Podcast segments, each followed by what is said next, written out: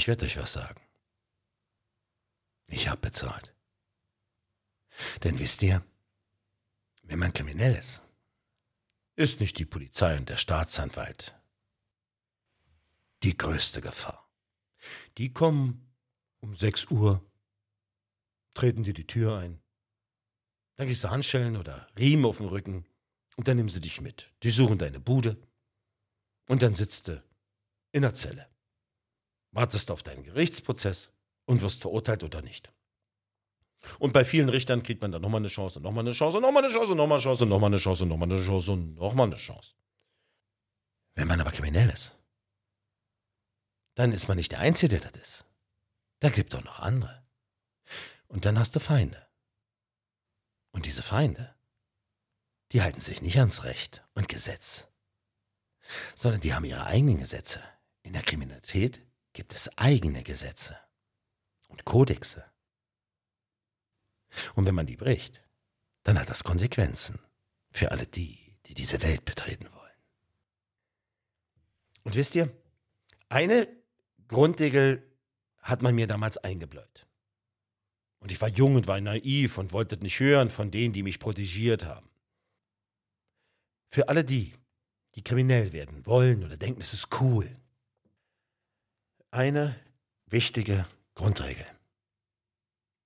Die heißt nicht, lass dich nicht erwischen. Die heißt, hab keine Familie. Mach dich nicht angreifbar. Denn wenn du eine Familie hast, bist du angreifbar. Du magst selber sehr stark, groß sein, kräftig sein, bewaffnet sein, war ich auch. Aber wenn du Familie hast, bist du verwundbar. Und es gibt noch eine. Wer kriminell ist, glaubt nicht wirklich, dass ihr Freunde habt. In der Kriminalität enden sich Freundschaften ganz schnell. Und manchmal ist es der beste Freund, der vielleicht gar nicht euer Freund ist, der das will, was ihr habt das Geld, die Macht, die Autos, die Frauen, all diesen Schein vom Sein. Und ich war damals 24, hatte all das. Geld, Respekt, Macht, auch sogenannte Freunde. Und ich habe eine Regel gebrochen. Ich habe mich verliebt und sie wurde schwanger. Damit war nicht nur sie angreifbar, sondern auch das Kind, was sie in sich trug. Und ich, Idiot, habe das meinem besten Freund erzählt, der gar nicht so mein Freund war.